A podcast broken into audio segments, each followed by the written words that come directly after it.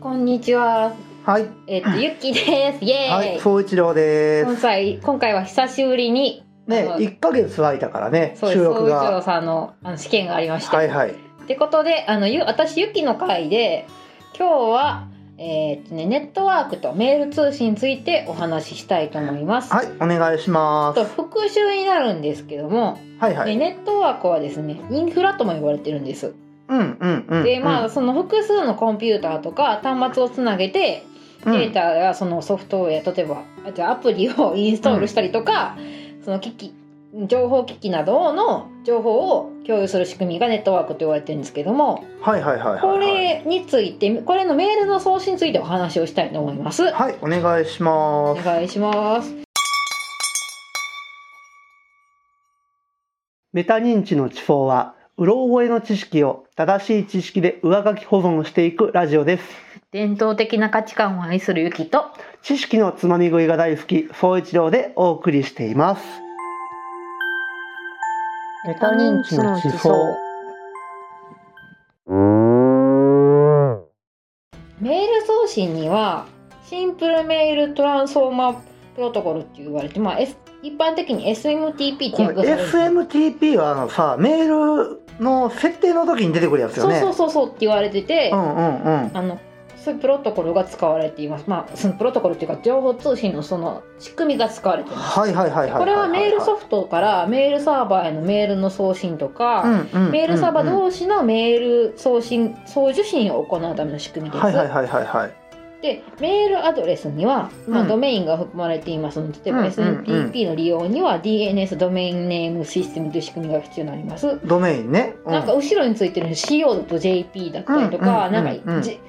google.com だったりとか、うんうんじゃあうんうん gmail.com だあれがあのドメインって言われるものです。うん、まあいわゆる、まあ、名字とでも言うかねそうあのでコミヤと外国の会社とかそういうのがあって国はい別はいはいのはいなんか割り当てがあります。 お名前 .com であれも全部選べるんよそうなんや。そうそうそう1円からドメイン選べれるからああなるほどな。そうで自分で自由に選べれる最初の部分がだからファーストネームみたいなもんかなそうやな。うんうんうんあとまあで国別に選ぶことができるから JP とか、うんうんうんあと政府だけと ORG とか、はいはいはいそんはいなまはあメールは多分ないかもしれんけど、いうんうんうんあと経だったらプレフとかうんうんうんうんあります、まあっていう仕組みが必要で送信したメールは送信先メールサーバーの個人用メールボックスまあハードディスクに保存されます、まあはいこれ一般的にそのメールボックスで受信箱って言われてるとこやけど、うんうんその受信したところは実はハードディスクにつながっているっていうはいはいはいはいことはいになはいりはまいす。でそれではメールを送信するちょっと流れについてお話しします、はいでまあ送信源からですねあの SMTP コマンドがうんコマンドが送信されるんですうんうんうんでうん受信側から応答コマコードで、まあ、大体 3, 3時が送られて返されます123とかそうそうそうねうん多分答えあじゃあねなんか決まっててその数字コードもがあるんだそうそうその Yahoo とかもなんか多分と設定するときに決まった数字188とか入れなっていう入らなくてなんか決まりがあってで、まあ、具体的なコマンドは送信開始のコマンドや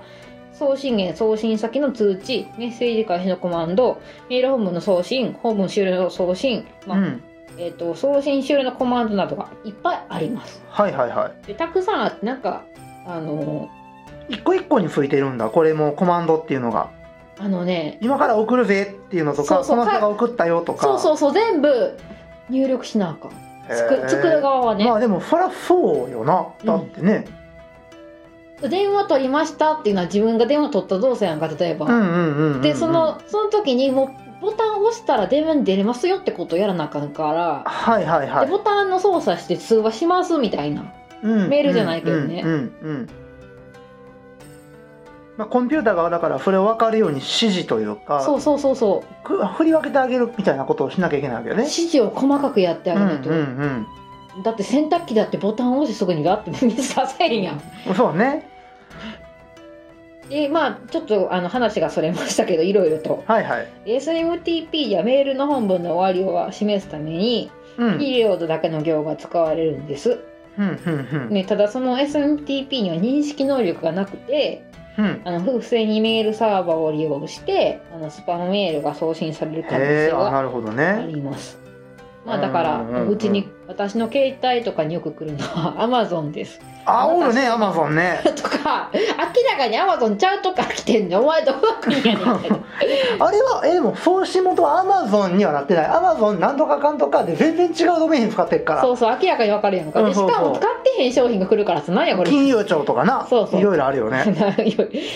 でそのスパムメールに利用される可能性があってそのためにうんうんうん不正利用として対策が必要になりますね。まあなで受信側にはあうん、ポップオフィスプロトコル、まあ、これも多分バージョン3、うん、ポップフリーっていうのもこれだけ見たことはあるよこれねあのメールソフト最に初なんか設定するやつねそうそうそうそうあの両方多分設定できてうんうんうどんっちか選べうんうんうんうんあえっ、となんかそのあなんか選べれるねうんなんかねあるよねあの多分ヤフーメールとかにその G メールを転送するときとかに見るかもしれない。あのタブレットのメールにさ、うん Google のメール追加する時とか、うん独自ドメインの自分のホームページのうんメールサイトとか設定するうんのに、うんこういろいろなんか設定しなあかんやんか、うんうんうん、あの時に書いてあるよねあそうかもうちらのタブレットはあの Amazon のファイヤータブレットでございますので Google が入ってないんですよ、例えば Apple やったら多分最初に Apple のメールが多分入ってるのかな iPad 書いてんちゃうからそそう例えばそこで Gmail とか Yahoo メールとかを設定したいね、時に、追加しひんといかんからねそそのそのために今メールソフトのその POP3 をその送受信に選びますとか SMTP とかいろいろ選びますってなります。あれ間違えるとメール届かへんからねせやな。そう初めて設定する時難儀したもんそうなんや。え、大体手順書いてへん。違うパソコンに疎い人は分からへんのよ違う、説明書見なさい、それは。そうだねおい説明書捨てちゃう人やろあんたまあネットでこう出会ってやるんかは調べながらはやったけどね まあでまあちょっと続きなこれは個人用メールボックスからメールをダウンロードするための仕組み、はいはい POP3 はねで使われてます一般的に POP サーバーと SMTP サーバーを同じマシンで実行されます、うんで POP サーバーとの接続にはユーザー認証が必要でありメールのダウンロードと削除ができます、はいはいはいはいあのはこれはですね例えばその自分のメールだというん削除できるようにするためにあのと名前とかうんあのだから G メールもログイン制度があるやんか、うんうんうんでうんでそうになるうとんけ消せへんようになってるやんかうんなってるなってるなってる他人がアクセスができないように、うんあの一つのマシンでじマシンというかまあ機械やねうん例えばうちた私の Fire タブレット3とかでも使われててうんこれを例えば共有その他の機械と共有しますってこともできる設定によってあできるねうんうんうんでそうしたららそのこっちで消したらそのパソコンでも消えますよとか消えるねそういうことですうんうんうんリンクしてるってことよねそうそうそう、はいはいはいはいさらにあ次です次ね次、うんインターメッセージアクセスプロトコルイインターメッセージアクセスプロトコル IM IMAP4 もメールサーバー上のメールを操作するためのプロトコルですなんかこれプロトコルって言って難しいけどなんかこれ暗証番号っていうか、うんうんうんこの IMPA4 っていうのはこれメールをサーバー上に残したまま操作ができるって書いてあるから自分の端末ではメール消えてるけどサーバーには残ってるよってことねそうだから多分どドコモとかでさうんうん、うん、よくそのサーバートイレを設定したこと覚なんかあったねすごいメールの届かへん時えにそうそうそうあったあっいやたサーバーっていうのはちょっとややこしくてその一応機械に入ってないだけ届きはおんのよはいはいはいはいはいはいはいはいただ見えへんだけなのこっちで画面でうんうんうんうんうん覚えてるそんなんなんかあったわこれ何年前の話って言われてすごい高昔校生ぐらいの時の高校生とか中学生とかだから私たち今30代の初め15年前よ10 1 5六6年前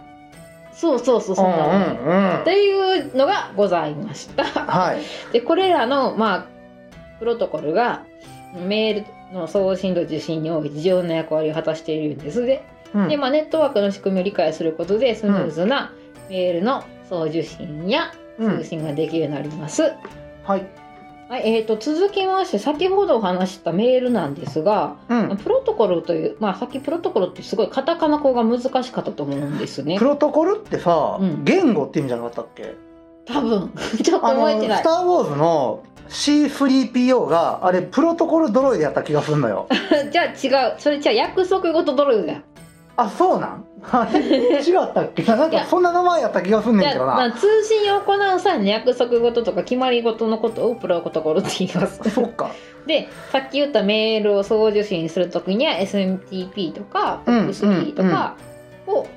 使うし、例えばそのウェブページだったら、うん HTP だったりとかが使われます。はいでネットワークにはさまざまな約束事がありましてはいはいはえいと特に TCPIP が広く使われています。 IP は聞いたことあるけどね IP アドレスとかな、 IP アドレスとかね TCP は耳に覚えがないかもしれないでこれはね LINE やインターネットで一般的な約束事の一つです。はこれに関してニューウェアやアップルトークなどは特定の企業プラットフォーム向けに使われています。ーんはいはいはでい TCP や IP は TCP、IP、UDP などの約束事から構成されていて、はあはあはあまあ、それぞれの約束事、データの転送とかうん通信の制御などを担当しています。はいうんうんで、うんこれはね、ユニークあの TCP/IP 前お話しした Linux って覚えてる？えー、とコンピューターを構成する、何やったっけあの OS に変わるものやったっけあのね、ま、Mac を MacOS とかのも元になったソフトやねんけど。 OS を動かすための機械かそうそうそうそう。はいはいはいはいはいはいちゃちゃ OS そのものやねんけど、うんまあね、そうででまあ、まあ、ユニユニックスってもので使われていて、うんまあ広うんくまあ普及してます。はいはいはいでこれは主要なあの約束事として使われていて、うんネットワーク通信のための約束事とかプログラムのセットとして考えられています。ほうほうほうほうほうほうほでこれを使って何ができるかっていうと,、ううんうんうんえー、とメールの話でプロトコルがメールの受信と、うんまあ、送信において重要な役割を果たしていて、うんまあ、スムーズなメールのうん送受信ができるってことはお話ししました。で次はいにはいはいネットワーク上のアプリケーションの識別方法についてお話ししますこのアプリがこれだよみたいなことそうね、はあネットワークの中では複数のアプリが同時に実行されて今そこで、うんまあ、送信源から送られてくるデータ、これパケットと言うんですけどパケ放題とかって覚えうてんうる、んうんうんうんうんだかパらケシート画像なんか動画なんかうんえ例えばワードエクセルのうんファイルなんかっていうので、こう受信したものを何で開くかっていうのを瞬時に理解してうん、割り振ってくれるってことやね。違ういやいや 違う。違うんか。その割り振りをしてんのがプロトコルであってふんふんふん。あのでパケット自体はあのね どのアプリケーションが処理するかを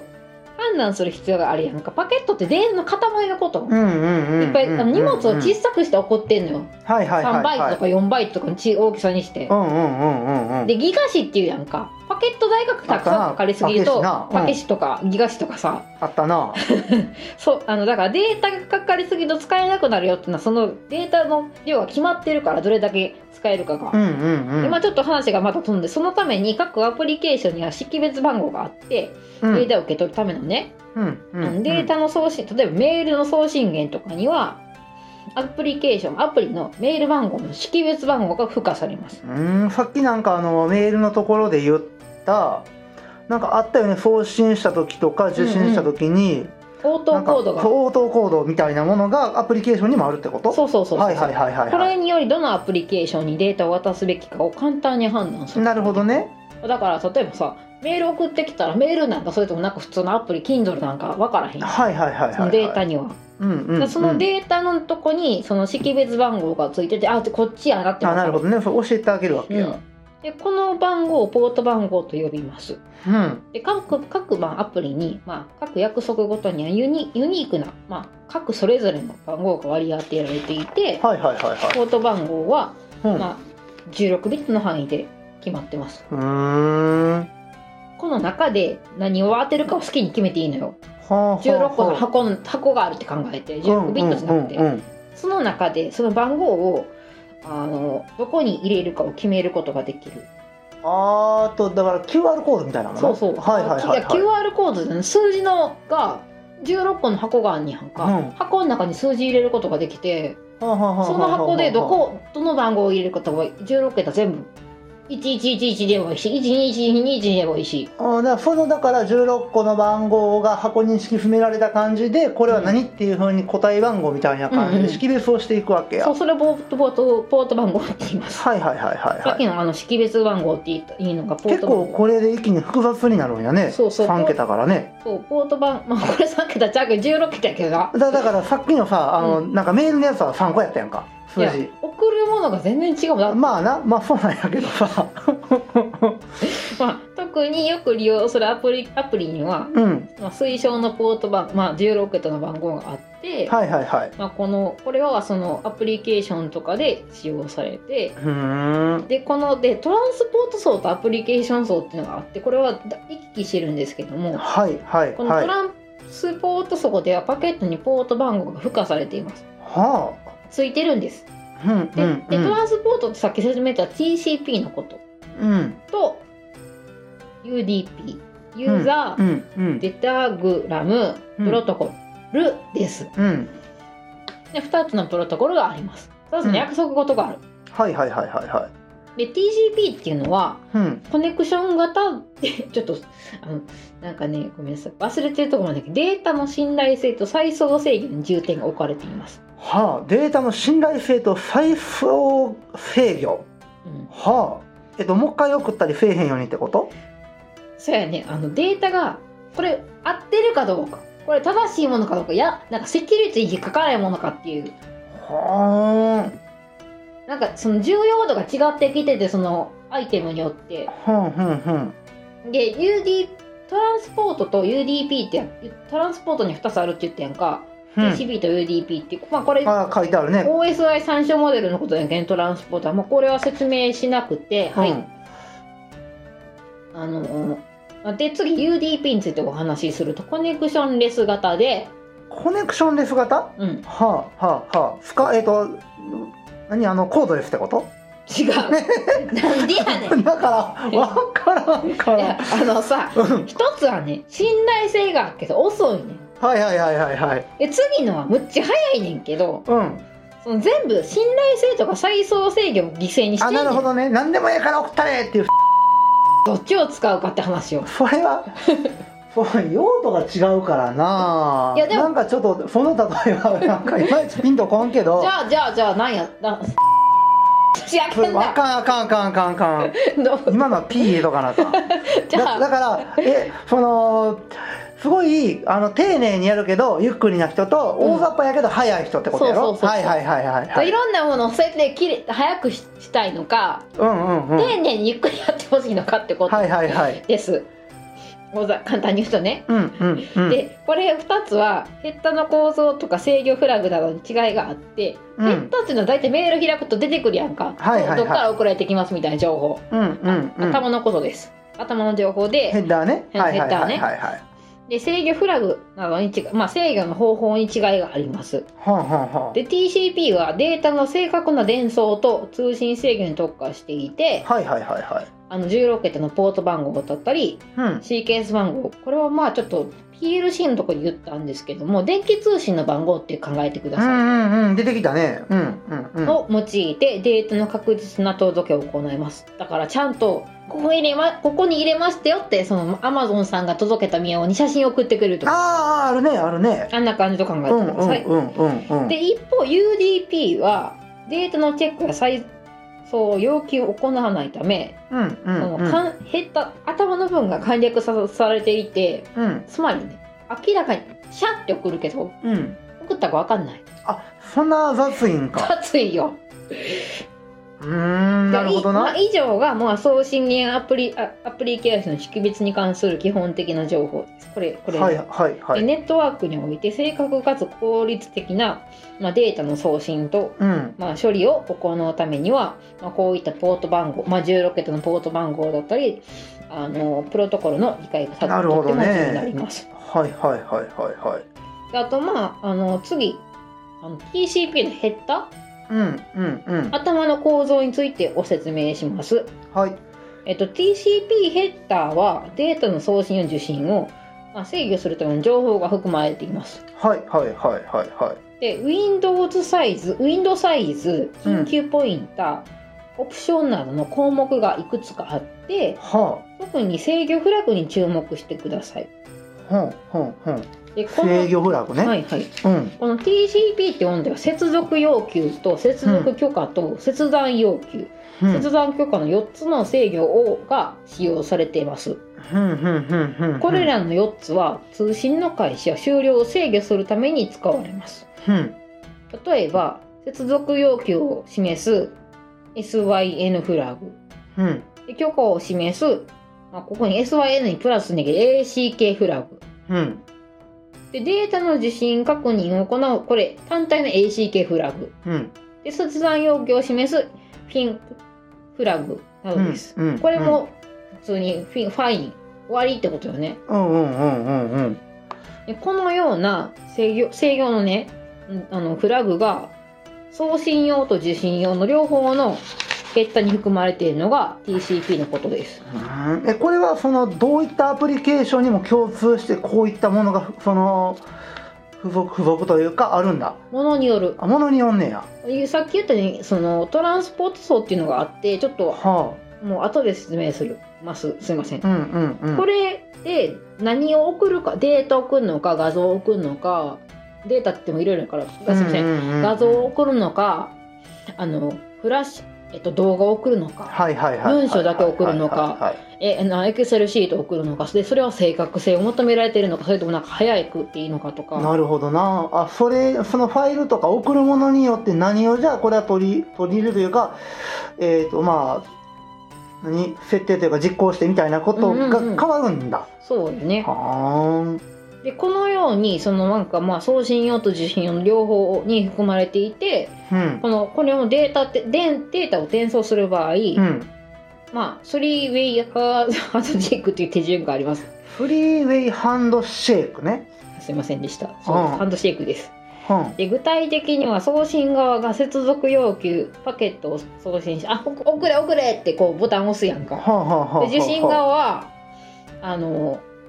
あの接続要求を受け取って接続結果をパケットを送信します。うんうんうんお互いにデータを送信していいよいいよみたいな。うん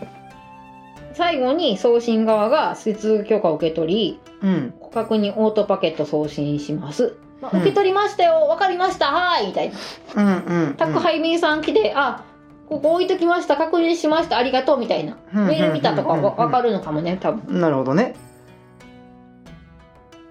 え、このようにして通信が確立されて、データの送受信が行われます。うん、まあ、データの送信には、まあさっき言ったような電気信号の形と、うん、 ACK 番号って言って、あの、さっきね、えっ、と、受信を確認する ACK フラグって言ったやんか、うん受信確認の番号が使用されます。なるほどでシーケンス番号、まあ、電気信号はうんあのデータの相対的な先頭位置を示していてうん ACK の番号は受信側からの確認応答を示します、まあ、示しているものが違ってて、うんえー、と電気信号の場合は電データのどこからデータ来てるのかっていう先頭のば番号を示していて、うんうんうん ACK 番号は、あっちもちゃんとあの送信した側もちゃんと送ってくれたよって受信側が説明してくれる。なるほどうん、でまあさっきでなんかむっちゃめんどくさいことも言うけど再送制御というのは、うんえーとね、TCP セグメントが紛失する場合に使用されます。うん例えば送信したこの TCP、えーだからトランスコントロールプロトコル、まあ、っていうなんかそういう約束事があってそれがもしあの途中で失われて、うんデータがどこか行こう行くってなったらうんとあの受信側のあの確認応答が途中で分かんなくなっちゃううん送った時にねうんでネットワークの混雑により確認応答が遅延するなんか考えられる前前さあのお祭り行った時さはいはいはいネッあト電話つながらへんかったそうそうそう、ねそういう感じなるほどね渋滞してるから、うんいろんな人がそのインターネットを使ってうんうんうんうんでその確認応答する場合がありますふんふんふんふんふんふんふんでそういう場合に備えてうんインターネットとかは送信したデータを確実に送信源の端末に送るためにうんあの必要な情報を分割してパケットというものにして送る1個のだから情報の塊にするってことなんやね塊とかつその分割しておくはーんはいえっと、今回ちょっと私もちょっと手探りでいやまあね原稿は、まあ、手元にあって全部書き出してはもらってるんだけど、うんまあ、僕もこれちょっとねどこからどこまで読むっていうのを確認してなかった、まあ、振り合わせが弱かった部分は、まあ、あってで、まあ、特にこうついてけんかったなって思ったのがその接続要求とか接続許可とかさこの3種類のアルファベットが出てきたやんか、うんうんここはいかんねもう一回聞いただけでは全然わからんねあのさゆえー、と最初に説明したがメールを受信しましたとに4つの回答があるって、うんうんうんうんうんそれをちょっと難しく言っただけでそれ自体はあそうなんだ TCP のことはあのすごくメールを多分その前の方で、うんえー、とメールのことをお話ししていて、うんあのね、うんうんうんメールを FMTP とかねそうそうこメれーがルさ日常で割と見たりするやんうんうんうん、でそれを難しく言うと TCP 層でやってますよっていうことだからまあその内訳みたいな話だったわけだそうですねだからメールの場合はその4つのこのコマンドだよっていうけどうんうん、うん、そのデートの場合その画像だったりとかうんあの文章だったりとかは TCP 層でやりますよメールにつける場合も TCP 層使ってますよって言いたかったまあだから